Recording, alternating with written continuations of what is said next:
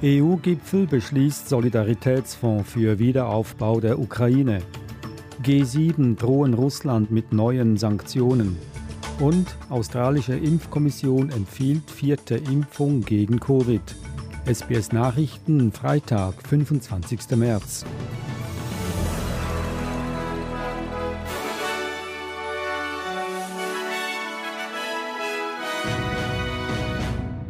Die EU-Staaten haben einen Solidaritätsfonds zur finanziellen Unterstützung der Ukraine beschlossen. Das geht aus einer Erklärung des gestrigen Gipfeltreffens in Brüssel hervor. Bei einer Geberkonferenz sollen demnach zu gegebener Zeit Mittel für den Fonds organisiert werden. Die EU wirft Russland zudem vor, in der Ukraine Kriegsverbrechen zu begehen. Die G7, die wichtigsten westlichen Industrieländer, drohen Russland mit weiteren Sanktionen. Der deutsche Bundeskanzler Olaf Scholz betonte, der Abzug der russischen Truppen aus der Ukraine sei Voraussetzung dafür, dass eine diplomatische Lösung gelingen könne. Russland hat mit dem Angriff auf die Ukraine fundamentale Werte unserer Nachkriegsordnung gebrochen. Wir rufen den russischen Präsidenten auf, endlich einen Waffenstillstand zu vereinbaren und humanitäre Korridore zur Versorgung und Evakuierung der Zivilbevölkerung einzurichten. Die russischen Truppen müssen aus der Ukraine abziehen. Der ukrainische Präsident Zelensky hat erneut eine Flugverbotszone und Kampfflugzeuge verlangt. Die NATO-Staaten lehnen dies weiterhin ab. Man wolle keine Ausweitung des Krieges riskieren, hieß es. US-Präsident Joe Biden hat sich für einen Ausschluss Russlands aus der Gruppe der G20 ausgesprochen. Der nächste Gipfel soll im November in Bali stattfinden. Sollte es nicht zu einem Ausschluss Russlands kommen, müsste zumindest auch die Ukraine in den G20-Kreis eingeladen werden, sagte Biden weiter. Der Deutsche Bauernverband hat vor einer Verdoppelung des Brotpreises gewarnt. Der Ukraine-Krieg habe den Preis für Weizen deutlich ansteigen lassen. Produkte wie Sonnenblumen und Rapsöl sowie Aprikosenmarmelade stammten vorwiegend aus der Ukraine und könnten dauerhaft nicht mehr erhältlich sein.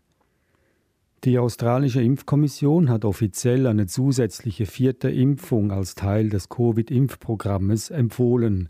Diese soll ab dem 4. April erhältlich sein, teilte der Gesundheitsminister Greg Hunt mit. Davon Gebrauch machen können vorerst Personen ab 65 Jahren, Indigene ab 50 Jahren, Bewohner in Altersheimen und immungeschwächte Personen ab 16 Jahren.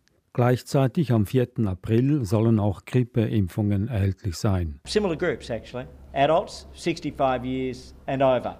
Uh, children under 5, pregnant women, uh, indigenous Australians of, of all ages uh, and uh, people with uh, particular immunocompromised medical conditions as well.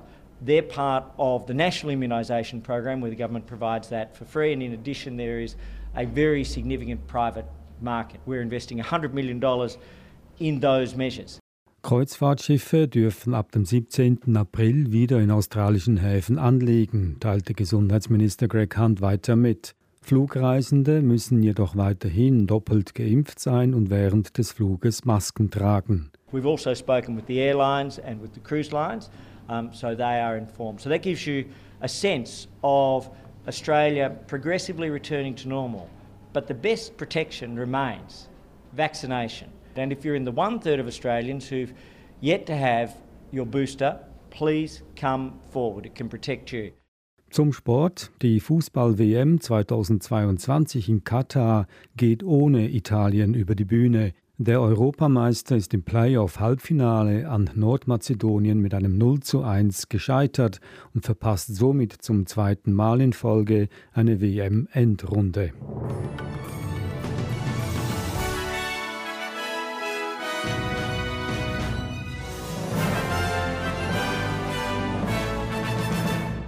Die Wechselkurse für einen australischen Dollar halten Sie heute 68 Eurocent, 75 US-Cent oder 69 Schweizer Rappen. Das Wetter in Mitteleuropa, Berlin sonnig 17 Grad, Frankfurt sonnig 18, Wien sonnig 19 und Zürich sonnig bei 17 Grad.